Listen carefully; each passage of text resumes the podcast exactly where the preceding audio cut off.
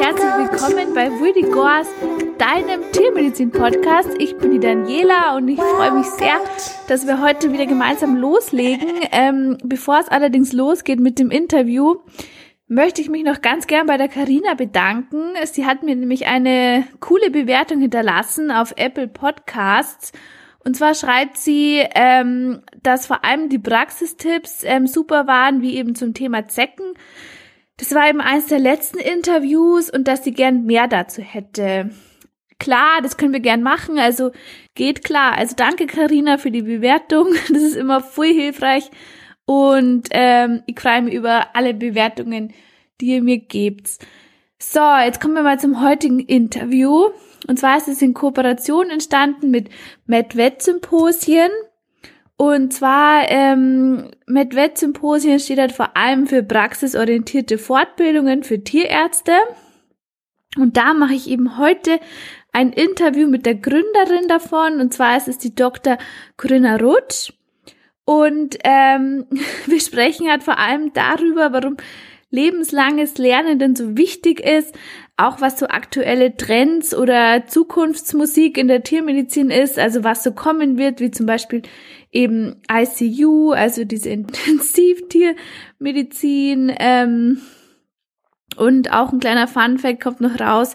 Und zwar erzählt sie, warum Krallenfrösche auch mal als Schwangerschaftstest verwendet wurden. Also ich würde sagen, spannend, spannend hier heute wieder. Tauchen wir gleich mal ein. Und ich wünsche dir ganz viel Spaß beim Hören.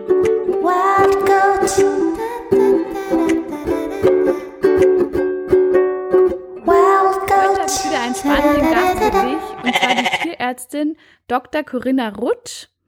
Und ja, ich würde erstmal sagen, hallo Corinna, schön, dass du dabei bist. Hallo Daniela, vielen Dank, dass ich äh, ein Gespräch mit dir führen kann. ja, gerne. Magst du dich vielleicht mal ein bisschen vorstellen? Ja, sehr gerne. Ich wohne schon seit über 40 Jahren in Berlin. Hier bin ich auch über die zentrale Vergabestelle für Studienplätze hergeschickt worden in die damals noch von zwei Mauern umgebende Stadt.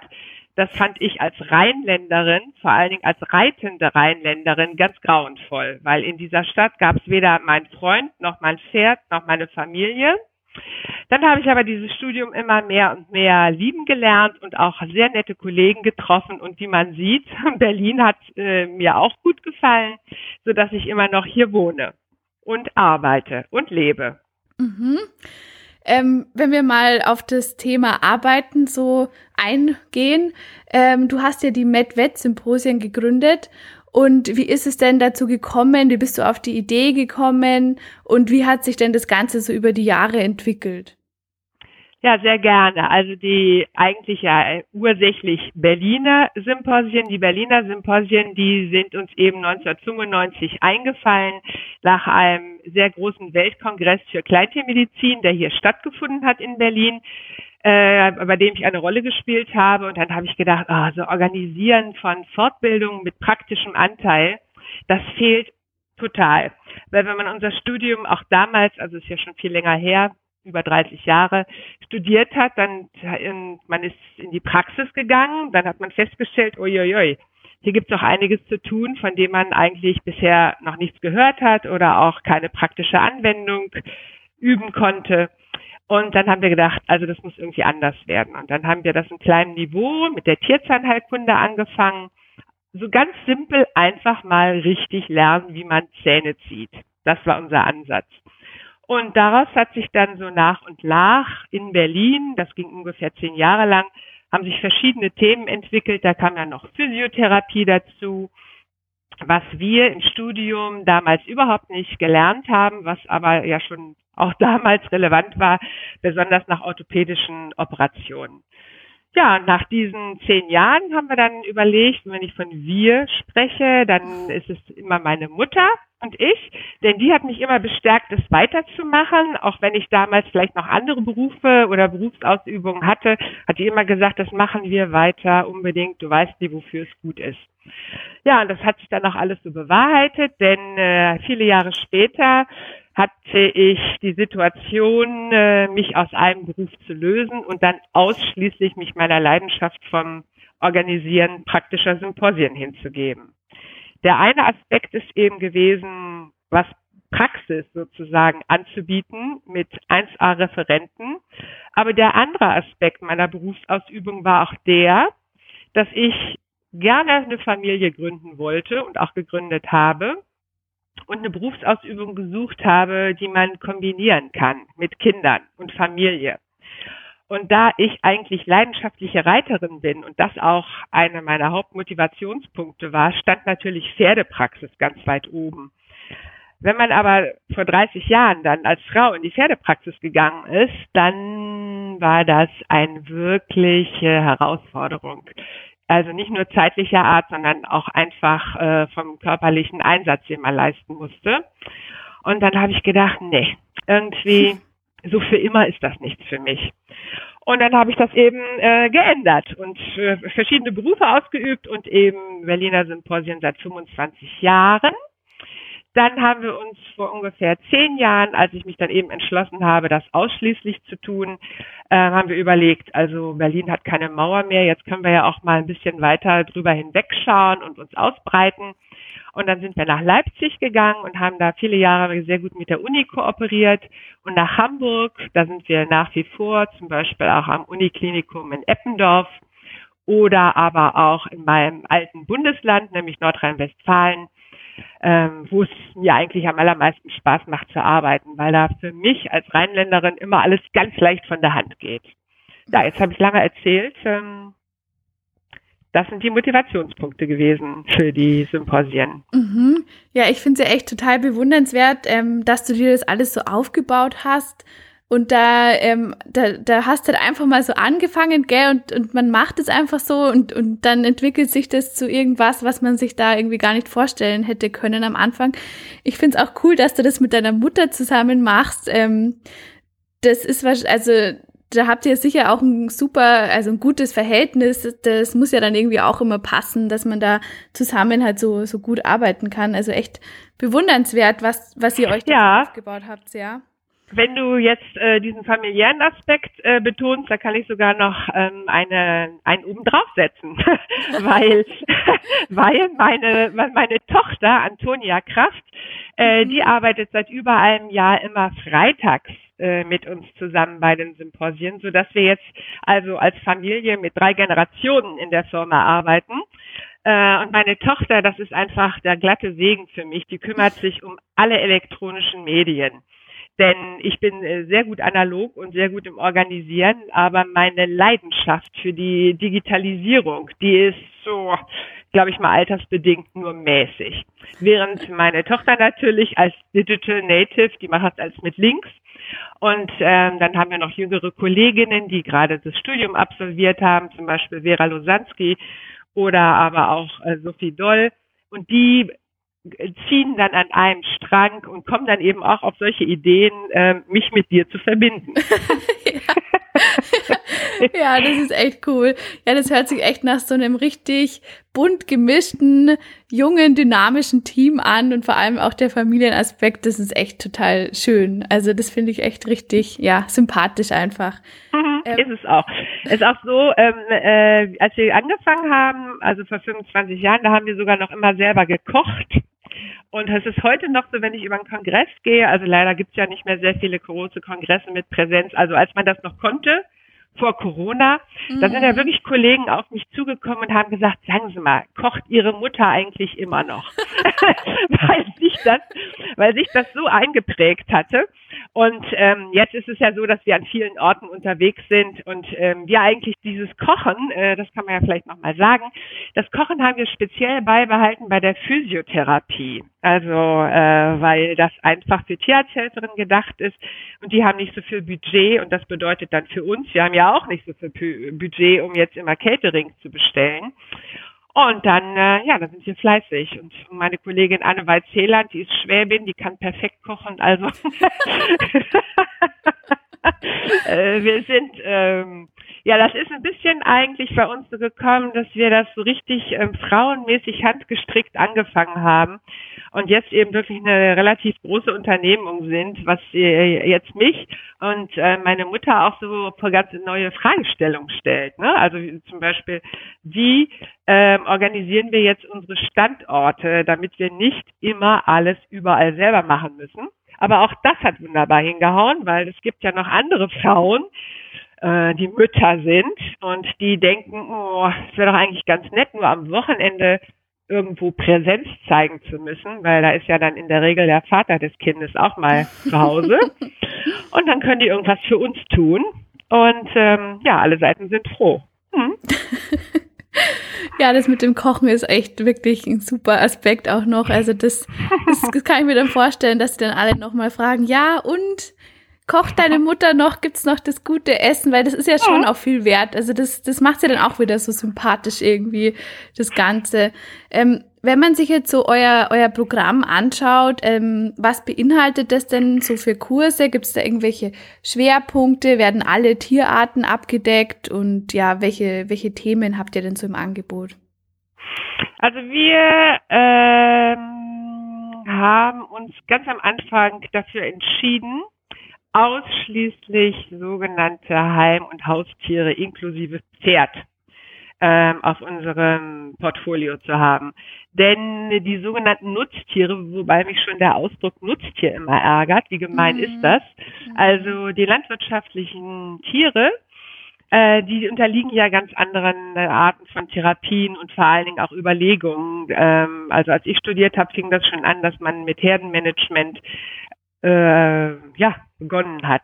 Und das ist ja eine ganz andere Fragestellung als das, was wir mit dem Einzeltier vorhaben und auch dem zugedenken. Also denk nur mal daran, also heute werden ja Hunden durchaus auch Herzklappen eingesetzt, während so ein armes Schwein ja schon um eine Narkose für, bei der Kastration betteln muss, ne, mhm. bis vor kurzem. Und diese diese Spreizung, ähm, das äh, fand ich also auch schon nach, kurz nach dem Ende des Studiums irgendwie ganz schwer äh, über diese Brücke zu gehen. Und habe gedacht, äh, ich möchte eigentlich äh, lieber äh, mich mit einer Medizin befassen, die jetzt vielleicht nicht so übermäßig mit Herzklappen, das sind jetzt wieder Spitzen in der Einrichtung, aber die doch noch jedem Tier seinen Lebensraum in einem vernünftigen Maße das heißt, genügend Platz, genügend Luft, genügend Sonne, genügend Zuneigung ermöglicht. Und das war also auch damals schon in der, in der Großtiermedizin nur noch bedingt der Fall. Und deswegen habe ich da aufgehört und habe dann ein bisschen Pferdepraxis gemacht, hatte ich ja schon erzählt. Und was wir jetzt neu anbieten, ähm, ist zum Beispiel ein Krallenfrosch-Symposium in der Kli im Klinikum Eppendorf. Denn, wie gesagt, ähm, uns liegt wirklich die Tiergesundheit am Herzen und auch Tierschutz. Und in dem Zusammenhang sind wir dann von dem äh, Klinikum Eppendorf angefragt worden, ob wir mal was über diese Krallenfrösche machen können. Denn man hat festgestellt, Krallenfrösche ähm, haben tatsächlich auch Gefühle. Doll, ne? Mhm. Und diese Krallenfrösche, ja, erstaunlich. Und diese Krallenfrösche, wenn man die also im, im Hamburger Uniklinikum besichtigt, dann sitzen die in zweimal einen Meter großen Gummiwannen und haben als Amusement kleine Betonröhren und eine Handvoll Kies da drin. Und da leben so ungefähr 20 Krallenfrösche und gehen dann ihren medizinischen Einsätzen nach. Und mhm. die Frösche müssen aber vielleicht dann trotzdem auch mal anästhesiert werden und wenn die krank werden, vor allen Dingen therapiert werden.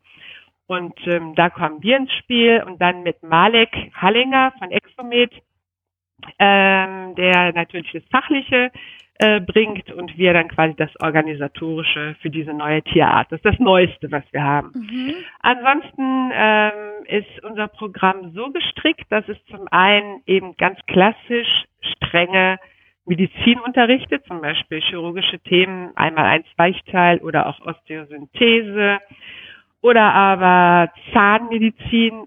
Im nächsten Jahr haben wir da Heimtierzähne als äh, Schwerpunkt aufgenommen. Da bin ich mal gespannt, weil da gibt es so verschiedene Schulen. Wir haben uns jetzt für eine Schule entschieden. Wir werden sehen, wohin das äh, läuft.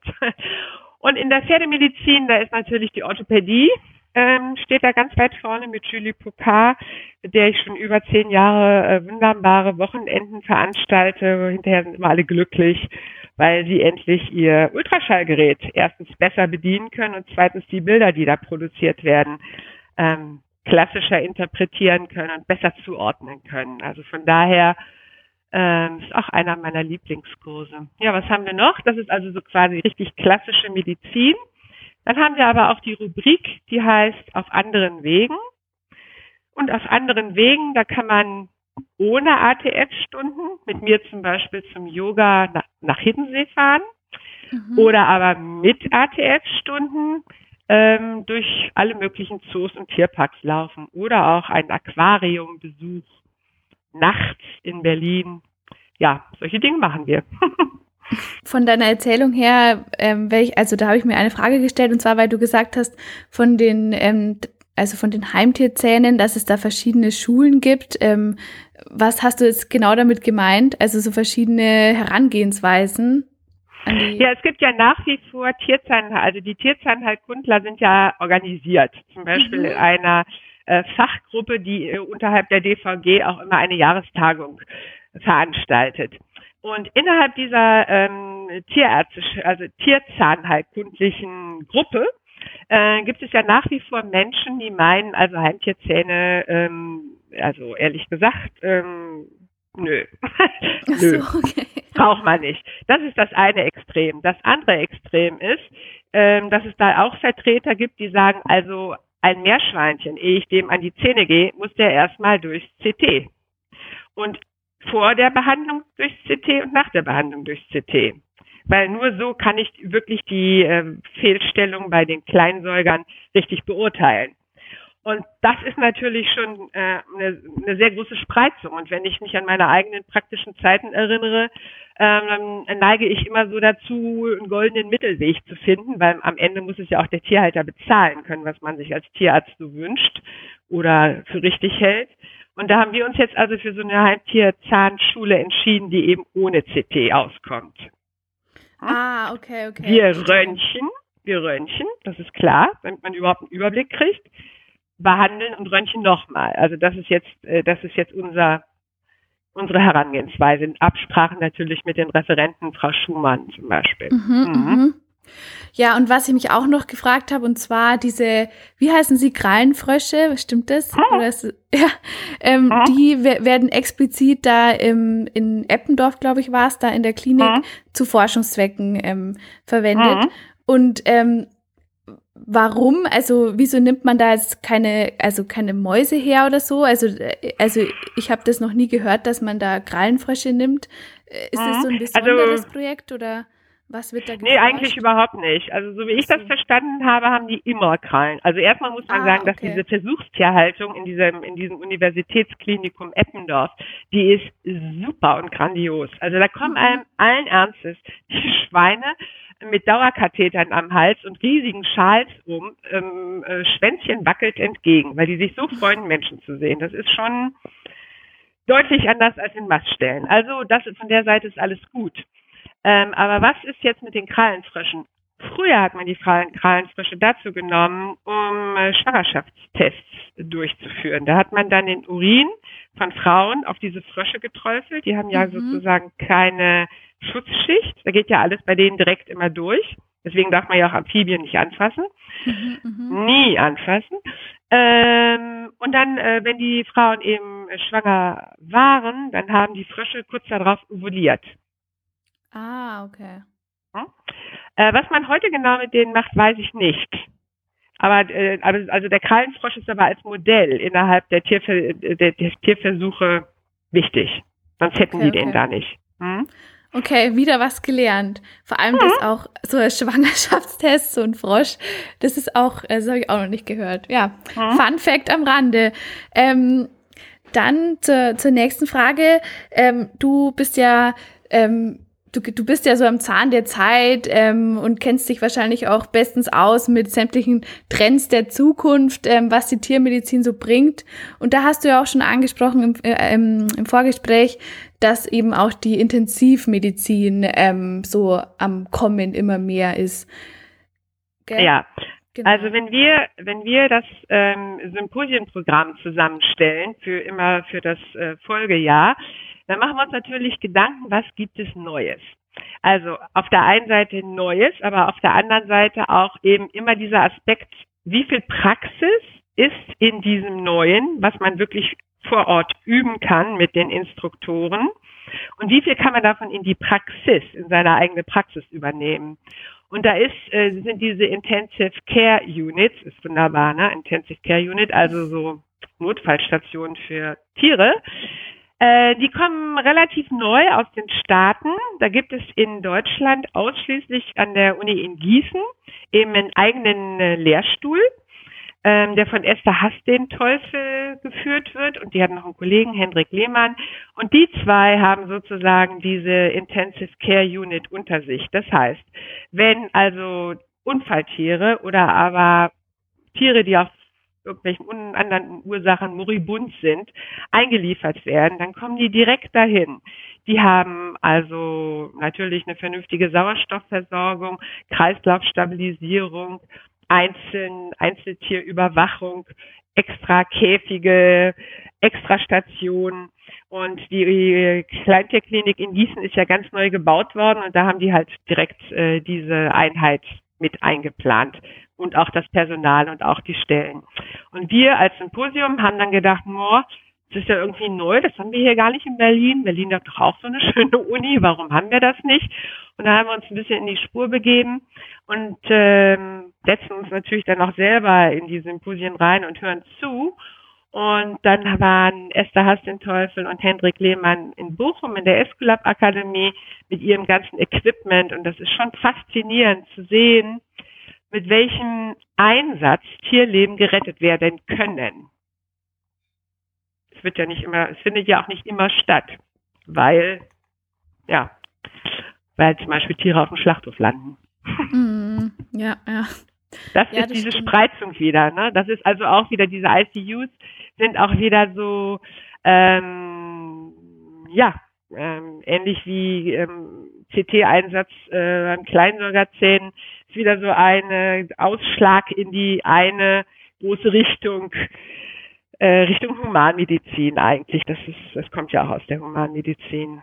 Das muss man dann eben als Tierarzt für sich entscheiden, wie weit man dann mitgeht. Aber ich denke, so große ähm, niedergelassene Kliniken, die es ja besonders im Münchner Raum relativ gibt, die werden sowas früher oder später auch auf ihre Fahnen schreiben, weil das sich eben vieles äh, aus der Humanmedizin in der Tiermedizin niederschlägt.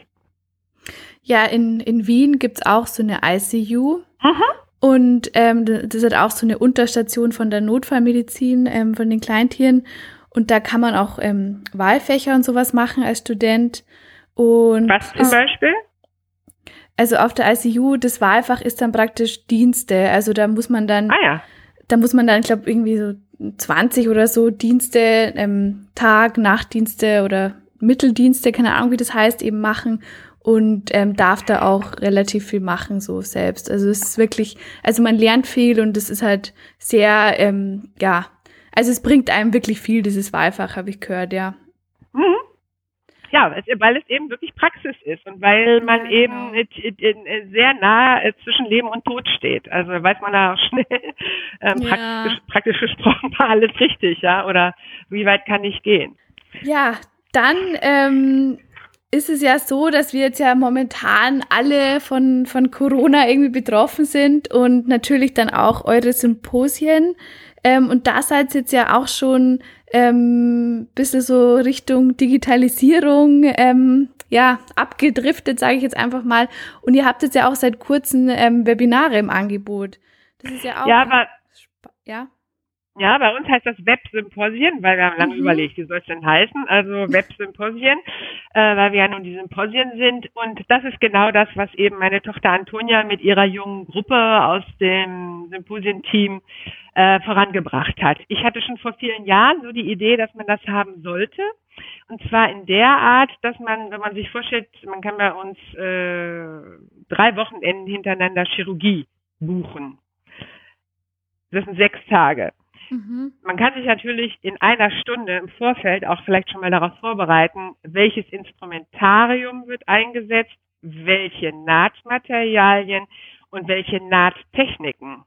Denn das sind alles im Grunde genommen Grundlagen, die man aber nochmal zusammengefasst in einer Stunde sich anhören kann, um dann äh, nicht schon bei den ersten Slides, die der Referent aufwirft, ins Grübeln zu kommen, sondern einfach sagt, ach ja, klar, das ist das, das ist das, ist das. Dann kann man sich auf die eigenen einzelnen UP-Methoden, denke ich, besser konzentrieren. Oder aber, um bei den Pferden zu bleiben, bei Julie Pocard, die, mit der haben wir aufgenommen das Unterstützungsband. Da sagt sie selber, das kommt immer bei ihr an den Wochenenden vielleicht ein bisschen kurz. Und da kann man sich das nochmal vorher oder nachher oder wie man es gerne möchte, einfach anschauen und nochmal vertiefen. Und diese Websymposien, die haben auch den Vorteil, so wie jede äh, Webinare, man kann die halt immer und überall durchführen und die haben, kriegen auch ähm, ATF-Zertifizierung. Das heißt, man kann damit auch seine Fortbildungspunkte sammeln.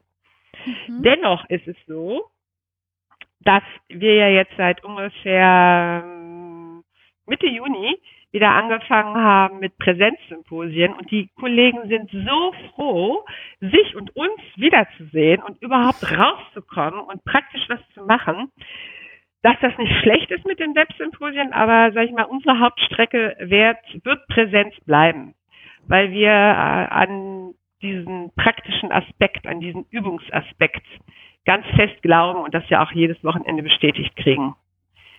Das heißt, die, die Websymposien wären dann einfach noch so eine Ergänzung praktisch ja. zu den, dass man da vielleicht irgendwie so ein paar Module, wie du gesagt hast, zur Vorbereitung eben äh, online durchführt und dann das Praktische natürlich praktisch. Also das ist genau. Oh ja, ja, auch nicht schlecht eigentlich. Also vor ja. allem, das ist halt, das ist halt so ein positiver äh, Aspekt von Corona, dass man halt da so bestimmte Sachen dann gemacht hat, die man sonst vielleicht erst in ein paar Jahren gemacht hätte, was das angeht. Ja, so ähnlich ja. wie Aufräumen, ne? Ja, ja. Genau. ja, es ja. ist so. Also diese, die, diese ähm, Zwangskasernierung, der wir ja alle unterlegen sind, dann hat man natürlich erstmal ein bisschen gedacht, Hilfe, Hilfe. Ähm, aber da kommt man auch auf neue Ideen. Also jetzt ist es so, wenn wir, wir sind, also wie gesagt, wir arbeiten jetzt gerade an jedem Wochenende an verschiedenen Standorten. Da werden natürlich immer Abstandsregeln eingehalten, Maskenpflicht herrscht. Ähm, wenn wir mit mehreren Symposien gleichzeitig in einem Gebäude sind, zum Beispiel in Bochum in der Esculap Akademie oder hier in Berlin, dann gibt es Einbahnstraßensysteme, dann gibt es versetzte Pausen, versetzte Anfangs- und Endzeiten, damit eben äh, möglichst wenig Kontakt der einzelnen Gruppen untereinander stattfindet. Ja. Und wenn wir jetzt zum Beispiel jetzt übermorgen und morgen und dann ähm, sind wir in der Nähe von Frankfurt am Main und beschäftigen uns mit innerer Medizin und Onkologie Pferd und da wird es auch Sonographie geben. Und da haben wir dann auch die Kollegen im Vorfeld angemeldet und gefragt, wenn einer aus einer, einem Haushalt kommt oder eben aus einer Praxis, dann äh, können die natürlich auch gut und schön nah zusammensitzen und schön nah zusammen schallen. Ansonsten haben wir halt immer diese Abstandsregel. Ja? Das ist, ist eben so. Ja, das ist dann halt auch nochmal so ein organisatorischer Aufwand, dass man das dann halt alles nochmal so organisiert, gell? Also das ist dann schon äh, nochmal mehr Arbeitsaufwand. Das ist ja bei uns, also in Wien sind wir jetzt ja schon wieder ähm, an der Uni auch Präsenz, ähm, Präsenzveranstaltungen hatten wir auch schon wieder. Das war dann auch immer alles in, in kleinen Gruppen und mit Maske und Abstand und so. Aber es ist halt trotzdem gut, dass man wieder an der Uni ist und auch ja. wieder, ähm, irgendwas machen kann. Und Unbedingt. Ich glaub, in, in, Deutschland ist es, glaube ich, eh so, dass ähm, auch das nächste Wintersemester noch alles oder fast alles irgendwie online sein soll oder so. Ja, also ähm, die Berliner, von denen weiß ich das, die sind ganz stark äh, mit der Digitalisierung befasst und sind da ganz weit vorne und fleißig. Dennoch ist es so, dass ich mich schon frage, wenn Schulen öffnen, wieso dann nicht Tiermedizin? Also ich weiß es nicht. Ich bin da, ich bin da sehr, ich bin da sehr gespalten, wie sinnvoll das ist, das ganze Studium zu digitalisieren. Also ich freue mich zu hören, dass ihr in Wien äh, wieder praktisch ja, ja. Äh, in die Uni geht, weil ich meine, ich denke, Tiermedizin, äh, das ist schon was Praktisches, dass man studiert, ja. Das muss man ja. auch üben, das muss man auch machen. Also ja, ja, ja. Ja, auf jeden Fall, weil sowas wie BWL, das kann man ja leicht online machen, das ist ja wurscht, aber halt Tiermedizin, das, das lernst du halt nicht einfach nur vom PC, das ist klar, also ja. Dann, ähm, es ist ja so, dass man in der Tiermedizin oder generell im Leben lernt man ja eigentlich niemals aus und man muss ja konstant weiterbilden, weiterentwickeln. Und ähm, wie schätzt du eben so die, ich weiß nicht, ob es das Wort gibt, die Wichtigkeit des Leben, des lebenslangen Lernens ein für Tierärzte? Ich denke, das lebenslange Lernen ist erstmal nicht nur für Tierärzte, sondern ist einfach grundsätzlich gesehen wichtig, weil mhm. alles entwickelt sich immer weiter, mal schneller, mal langsamer. Und wenn man nicht mitgeht, dann veraltet man, ganz einfach. Und ist nicht mehr dazu in der Lage, die Realität klar zu beurteilen, weil die Realität eben immer ein bisschen weiter sich entwickelt hat. Und in Bezug auf die Tiermedizin äh, möchte ich das einfach mal am Beispiel der Bildgebung sagen. Als ich studiert habe, da haben wir Radiologie gelernt, ganz viel, ganz viel bei Professor Hartung. Hat viel Spaß gemacht, war ganz toll. Als Ultraschall dann dazu kam, haben wir dann schon als fertige Tierärzte uns hingesetzt und haben gesagt, aha, es gibt also auch noch schwarz-weiß in beweglich. Interessant, ja. Äh, dann haben wir uns das vielleicht nochmal äh, so, hm, naja, irgendwie so halb selber beigebracht oder auch mal ein Symposium oder ein Seminar besucht. Und dann kam ja irgendwann CT dazu und Zintigraphie und MRT. Das heißt, die Bildgebung geht ja wahnsinnig weiter, immer weiter und also sehr differenziert wie in der Humanmedizin. Da sind wir wieder wie eben. Und ähm, ist ja jetzt so, dass die Bildgebung nicht mehr von jedem bis in jeder Tiefe beurteilt werden kann und es nachgeordnete Be Bildbeurteilungsorganisationen, äh, zum Beispiel Wettrat gibt, wo man dann seine äh, in der Klinik äh, aufgenommenen Bilder hinschicken kann. Dennoch, um es richtig aufzunehmen, muss man auch wissen, wie es funktioniert. Also um ein vernünftiges CT zu fahren und ein vernünftiges MRT zu machen, äh, ist auch Know-how erforderlich, ohne überhaupt die Bildinterpretation jetzt hundertprozentig zu beherrschen. Also man muss sich immer weiterentwickeln. Das Gleiche gilt natürlich ähm, für Anästhesien. Also dass man jetzt äh, Kleintiere durchaus auch mit einer Inhalationsnarkose operieren kann, das hat sich durchaus von den Universitäten schon in die meisten größeren Einheiten rumgesprochen. Aber nicht in alle. Und äh, Inhalationsnarkose, denke ich mal, das gehört auch schon eigentlich bei größeren Operationen wirklich zum Tierschutz. Und das sind alles so Dinge, die, die, die weiß man nicht, wenn man sich nicht weitergebildet hat, weil es einfach Entwicklungen sind aus den letzten 30 Jahren oder aus den letzten 20 Jahren. Und man muss halt, oder was so Impfregime ist auch zum Beispiel. Also das, das ändert sich ja gefühlt alle zwei Jahre. Da sollte man auch immer schön ajour sein, damit man das alles richtig macht. Mhm. Und so was generell die Entwicklung ähm, angeht, merkt man da schon einen Trend zur Spezialisierung, oder? Also, dass es jetzt nicht mehr so viele Tierärzte gibt, die wirklich jetzt irgendwie alles machen, sondern auch viele, die dann nur noch Zähne machen oder halt äh, nur noch Augen oder so oder halt dann auch nicht mehr irgendwie gefühlt alle Tierarten, sondern sich da halt einfach dann mehr spezialisieren. Ja, das sieht man ja Erstmal ja, ganz eindeutig. Mhm. Wenn man Tiermedizin studiert hat, nach fünf oder sechs Jahren, dann hat man ja wirklich einen, einen sehr großen Koffer ähm, mhm. an Wissen. Und jetzt, jetzt kommt es drauf an, was mache ich mit diesem Koffer? Und ich kann eigentlich nur jedem, besonders Frauen, sehr genau raten, vor Abschluss des Studiums sich schon mal Gedanken zu machen, in welche Richtung man gehen möchte. Denn ähm, nach dem Studium geht es ja in der Regel dann hoppla hopp und ihr habt es unheimlich gut jetzt, äh, die junge Generation, weil ihr werdet ja gesucht. Nur ähm, damit man sich auch entsprechend finden lassen kann, sollte man wissen, was man möchte. Und äh, wenn man äh, an, an einer tatsächlichen Fachspezialisierung interessiert ist, also die jetzt nicht nur eine Zusatzbezeichnung ist, sondern ein wirklich nochmal aufgesatteltes Studium, dann würde man sich ja mit den European Colleges äh, zusammentun. Das bedeutet, man macht erst ein Internship irgendwo bei einem Diplomate des, der jeweiligen Fachrichtung, zum Beispiel Ophthalmologie, den muss man sich suchen, machen ein Internship und dann später an diesem College, diese Colleges sind virtuell, die haben keine festen Plätze, sondern die Diplomates aus diesen Colleges, das sind halt die Absolventen, die sitzen ähm, überall in Europa. Dann sucht man sich einen aus und geht dann zu dem und lernt dann bei dem und über den zum Beispiel eben Ophthalmologie. dann unterzieht man sich nach einigen Jahren und vielen hoffentlich geistreichen Veröffentlichungen, die man verfasst hat, einer sehr intensiven Prüfung auf Englisch. Und dann hat man wirklich die Spitze der derzeitigen Qualifikation erreicht. Das ist äh, sozusagen das alleranspruchsvollste. Dazwischen, zwischen der Zusatzbezeichnung und diesem Diplomate-Titel gibt es natürlich noch in Deutschland den Fachtierarzt. Ich weiß nicht, wie das in ähm, Österreich ge geregelt ist. Ähm, der Fachtierarzt, das ist auch mit Prüfungen verbunden. Das ist aber eher ein Überblickswissen, was man da gewinnt. Während eben diese Diplomate-Ausbildung, da lernt man alles bis zur letzten Phase, was die Krankheiten, die Therapien und vor allen Dingen auch State of the Art des jeweiligen Fachs angeht. Man ist da fit in allen Veröffentlichungen zum Beispiel. Ja, und das ist, glaube ich, auch so die, die härteste Prüfung, oder da, wo immer viele durchfallen und man extrem viel lernen muss. Ja, ist aber unterschiedlich von College zu College, okay. muss man schon sagen. Mhm. Ach so, ja. das, ach so, da merkt man auch so richtige Unterschiede zwischen den Colleges. Ja, ja, ja. Also zum Beispiel die Chirurgen, die Chirurgen haben ähm, unterschiedliche Durchfallquoten, aber sagen wir mal Menschen, die auf Anhieb diese ähm, gestaffelte Prüfung bestehen, davon gibt es wenige.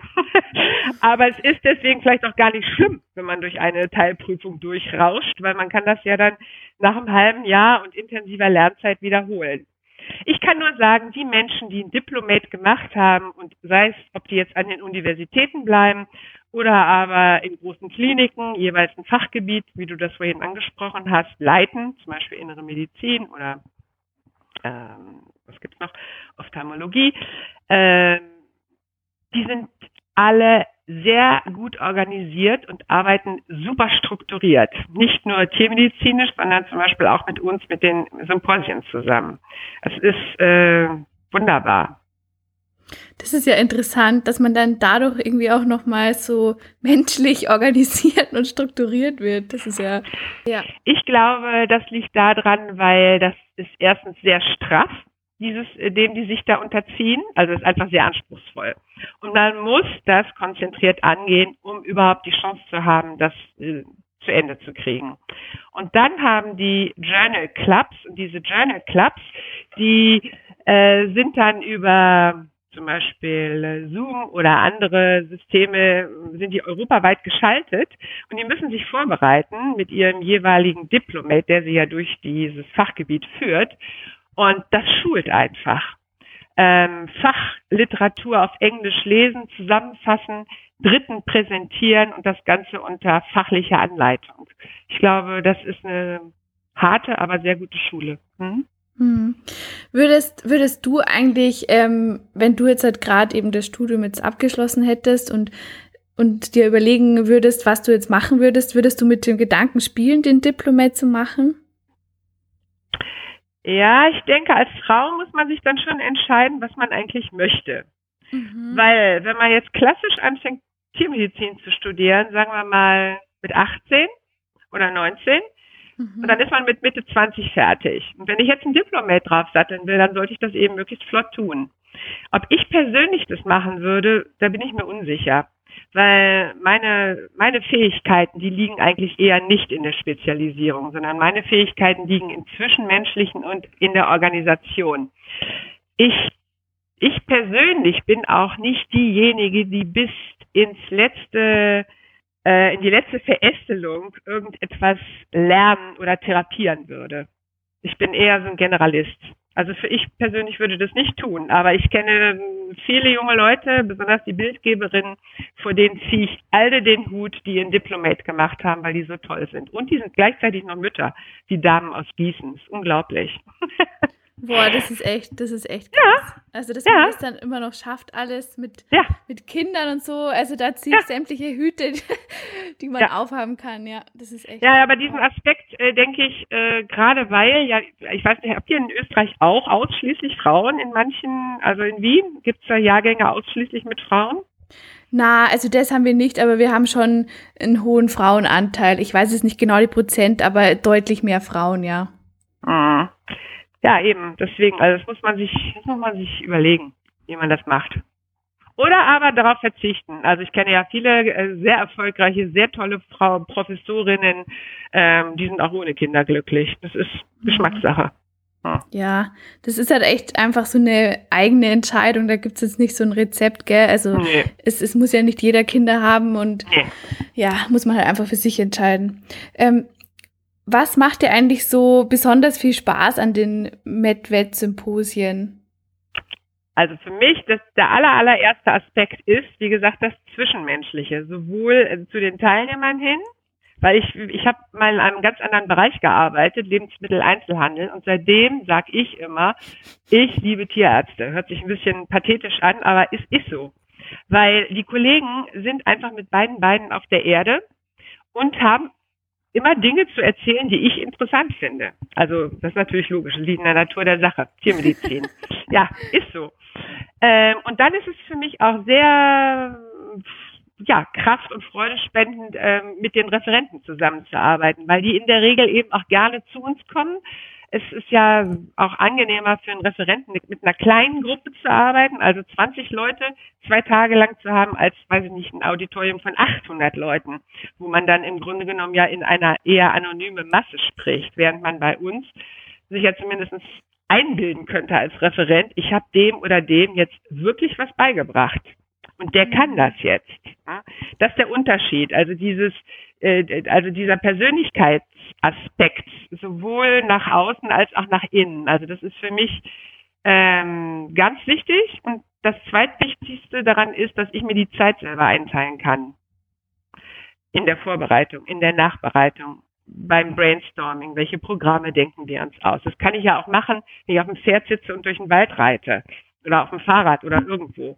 Das finde ich, ähm, das finde ich wunderbar die freie Zeiteinteilung, bis eben auf die Wochenenden, wo wir dann eben arbeiten, also vor mhm. Ort arbeiten. Bist du dann eigentlich halt praktisch jedes Wochenende ähm, auf einem Symposium, weil, also das, das geht wahrscheinlich auch nicht immer, dass du halt auf jedem bist, wenn sie gerade parallel sind, aber sobald eins ist und es, äh, dann, dann, dann bist du da auch, oder wie kann man sich das vorstellen? Ja, in der, also ich würde mal sagen, also wir haben bei den Symposien folgende Regel die man natürlich jetzt mit Corona ein bisschen durchbrochen hat, leider.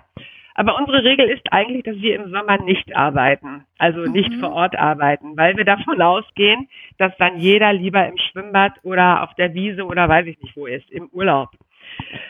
Dieses Jahr ist das anders. Wir arbeiten jetzt ganz ja. viel im Sommer, weil wir eben aus dem Frühjahr die Dinge nachholen. Und dann haben wir noch die Regel, dass wir eigentlich auch nicht so gerne im Dezember arbeiten, weil das ist so ein Advents- und Familien Monat und am liebsten auch nicht im Januar. Das heißt, wir haben also nicht sehr viele Monate, in denen wir super aktiv sind und dann ja auch aktiv sein müssen, weil wir brauchen ja so wie alle Menschen zwölf Monate lang Geld und nicht nur in den Monaten, wo wir arbeiten. äh, das heißt, wir haben dann an manchen Wochenenden drei oder vier äh, Symposien parallel und dann an anderen Wochenenden gar nichts. Und immer wenn was stattfindet, bin ich da unterwegs, klar. Hm. Ja, cool. Das ist echt cool, weil dann bist du so immer voll dabei und triffst spannende Menschen, kannst dich mhm. austauschen. Das ist echt, das ist, es hört sich echt nach einem sehr ja. Coolen Job an, ja. Da muss ich noch, muss auch noch eine kleine, kleine, ähm, eine kleine Neuigkeit sagen. Also weil, weil du mich da jetzt gerade ähm, mit dem Wiederholen darauf bringst. Da gibt es eine Kollegin, die heißt Janine Brunner. Janine mhm. Brunner, die ist ähm, Pferdetierärztin, die ist Diplomat, hatten wir ja gerade, Diplomat für innere Medizin Pferd. Die ist unsere Referentin morgen und übermorgen. Und was sie auch ist, sie ist Jägerin. Und mhm. Das, äh, dieses, diese Zusammenarbeit mit ihr schon vor ein paar Jahren, die hat mich so inspiriert, dass ich gedacht habe, boah, ein Yachtschein, das möchte ich auch nochmal machen. Überhaupt nicht um zu schießen, sondern um einfach das ganze Wissen, über die Jagd nochmal systematisch zu lernen. Das habe ich auch gemacht. Und dann haben wir beide, die Janine Brunner und ich, uns überlegt, wir machen jetzt ein Jagdsymposium für Tierärzte. Das machen wir nächstes Jahr. Damit man, also es gibt nämlich sehr viele jagende Tierärzte, die sagen das nur nicht. Das, ganz, das ist meine Erfahrung. Das, wenn man dann so ins Gespräch kommt, viele, äh, gerade Pferdetierärzte sind auch noch Jäger, wahrscheinlich in der Großtiermedizin sowieso. Ja, und da wollen wir uns nächstes Jahr mal zusammensetzen und äh, auch nochmal ähm, das eine oder andere praktisch üben. Schießen zum Beispiel. Ähm, vernünftige Ausweidung oder Zerlegung des Wildes und auch Wildzubereitung. Das ist äh, unser Plan fürs nächste Jahr. Das ist auch ganz neu. Boah, das finde ich, das finde ich echt richtig cool. Ähm, generell das, das Thema, ähm, also was ich halt an dem, an, also an dem ganzen Jagdschein-Thema halt auch so cool finde, ist halt die, das ganze Wissen über das Wild und ähm, das, das Management dahinter. Und ich glaube aber auch, dass die Prüfung ja auch gar nicht so leicht ist, gell? Also da, da, da muss man ja wirklich auch für den Jagdschein viel lernen, weil das wird ja auch in Wien angeboten an der Uni, Aha. da mhm. kann man auch den Jagdschein machen und also ich habe schon immer gehört, dass da dann schon immer wieder ein paar durchfallen bei der auch bei der Theorie und die Praxis da auf so Tontauben schießen, das ist puh, das ist ja auch nicht so leicht, bis also bis du da mal wirklich irgendwie gut bist und da auch was triffst, wenn sich das dann noch so bewegt und alles. Aha. Ja. Aha. Ja, weil das echt ja, ja wichtig ist und spannend. Recht. Mhm. Ja, aber das ist echt ein spannendes Thema und ich finde es auch gut, dass ihr das so aufnimmt und ich wusste auch gar nicht, dass, ähm, dass Tierärzte das dann nicht sagen, wenn sie auch Jäger sind. Ähm, wa warum? Ich weiß nicht, ob sie, äh, äh, ja, also, ähm, ich glaube, dass es einfach nicht das Thema ist in dem Moment. Mhm, okay. Aber ich, ich habe jetzt einfach angefangen, immer wenn ich, wenn ich einen Kollegen mit einem Yacht jagdlichen Hund rumlaufen sehe, dann frage ich immer, sind Sie Jäger oder Jägerin? Und da ist echt 80 Prozent ja. Ja, das ist, hm, dann ist, dann hat man natürlich noch ein neues Gesprächsthema und das macht erstmal richtig Spaß. Also für mich natürlich, weil ich ja Jungjägerin bin in meinem Methusalem-haften Alter, aber macht Spaß. Hast du dann auch so einen, so, so einen Jagdhund und so? Also, dass du dann ja wirklich irgendwie so einen Hund ausbildest, das macht dir sicher auch Spaß, so ein so Jagd. Ja, nee, hab ich, ne, hab ich persönlich nicht, aber mein Freund, der hat eine große Jagd und ähm, da gibt es ein Deutsch Kurzhaar dieser Hund ist für mich ähm, super faszinierend, weil der entweder liegt der völlig verschlafen in der Ecke auf dem Bauernhof oder aber wir nehmen den mit auf die zur Nachsuche und dann ist er wie wie eine Waffe der ist, der ist kaum zu bändigen. Und ähm, wenn er dann auf der Fährte ist, also wenn er dann Schweiß riecht, dann, dann, dann geht's los. Das ist, das ist äh, faszinierend, wie der scharf ist auf der einen Seite, wie der hört auf jedes Kommando und äh, wie der einfach funktioniert und wie dem das Spaß macht. Also der Hund liebt das. Der ist und, und, dann kommt er voll in die Entspannung. Das ist eigentlich äh, ein bisschen wie Yoga. Anspannung und Entspannung, ja. ja. Ja, ja, krass. Ja, das macht sicher auch Spaß. Also wenn man seinen Hund dann wirklich ausbildet und dann so gemeinsam mit dem Hund irgendwie was macht, dann hat man sicher auch da so, so eine besondere Beziehung, stelle ich mir jetzt vor, weil das ja dann so, man hat dann so ein gemeinsames Ziel und wenn der Hund da so Feuer und Flamme ist und extra dafür gezüchtet, ist er eine richtige Maschine, die dann da einfach so loslegt. Ähm, was mich jetzt so interessieren würde, so als äh, Studentin, gibt's, also gibt's das oder, oder ist es vielleicht irgendwann mal so in Planung, so spezielle Symposien für Studenten oder so? Oder habt ihr halt irgendwie Symposien, die, denen, also die du als Student, Studentin empfehlen würdest? Also ich habe, ich mache das immer so, wenn mich jemand, also eigentlich erstmal grundsätzlich gesehen, in dem Fall leider nein. Mhm. Denn unsere Symposien sind ja so, äh, dass man eben 50 Prozent immer Praxis hat. Das heißt, das ist einfach eine sehr kostenintensive Sache, sowohl für uns als auch für die Teilnehmer. Also wenn ich nur mit 20 Leuten arbeite und gebe dann ein, und Studenten haben, das ist ja logisch, liegt an der Natur der Sache nicht sehr viel Geld.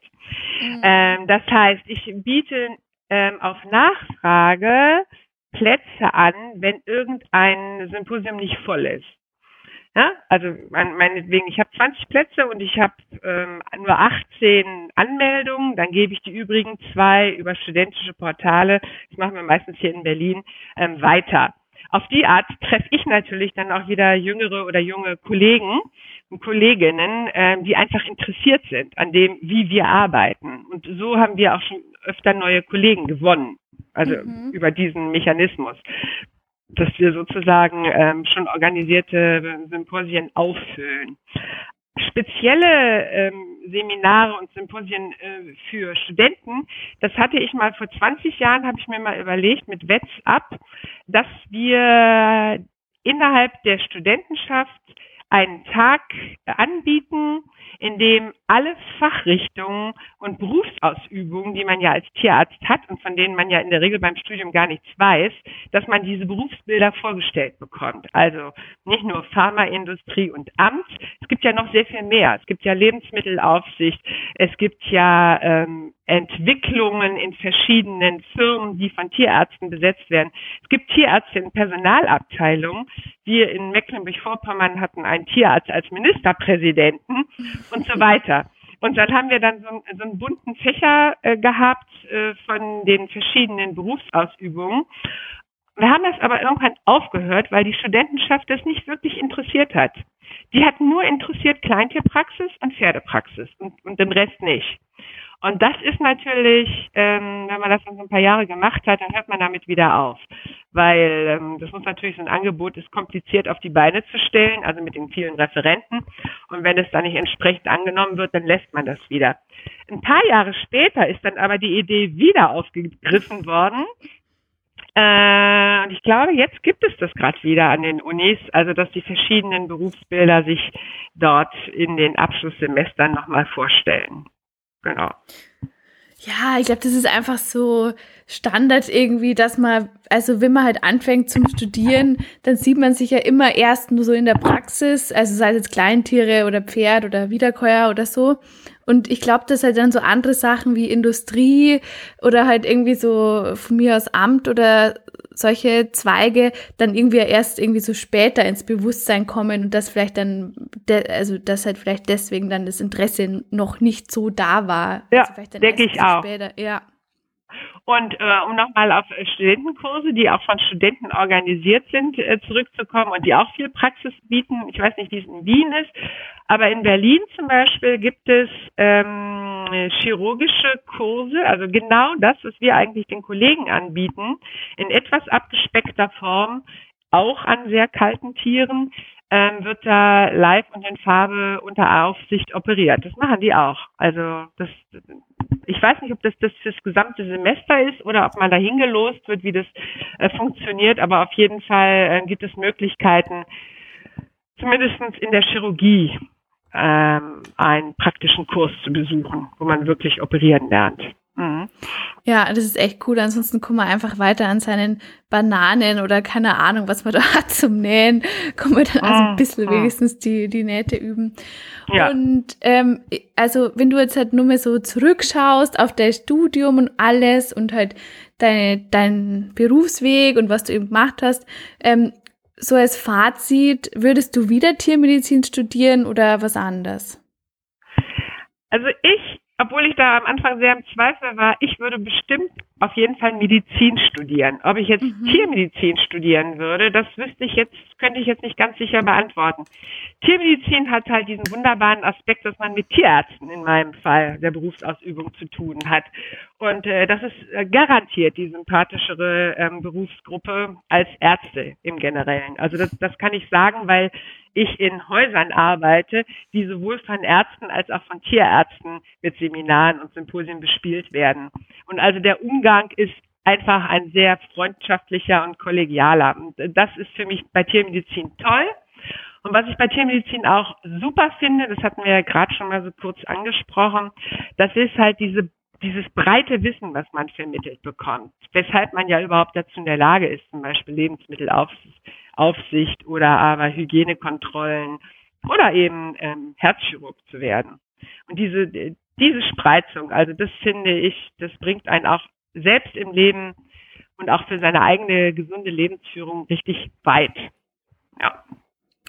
Ja, das stimmt. Und als du studiert hast, ähm, mhm. war, also waren da auch schon ähm, mehr Frauen dann im Studium oder war das dann nur irgendwie ausgeglichener oder mehr Männer oder wie war das? Also als ich angefangen habe zu studieren, Mitte der 80er Jahre, war das so Hälfte, Hälfte.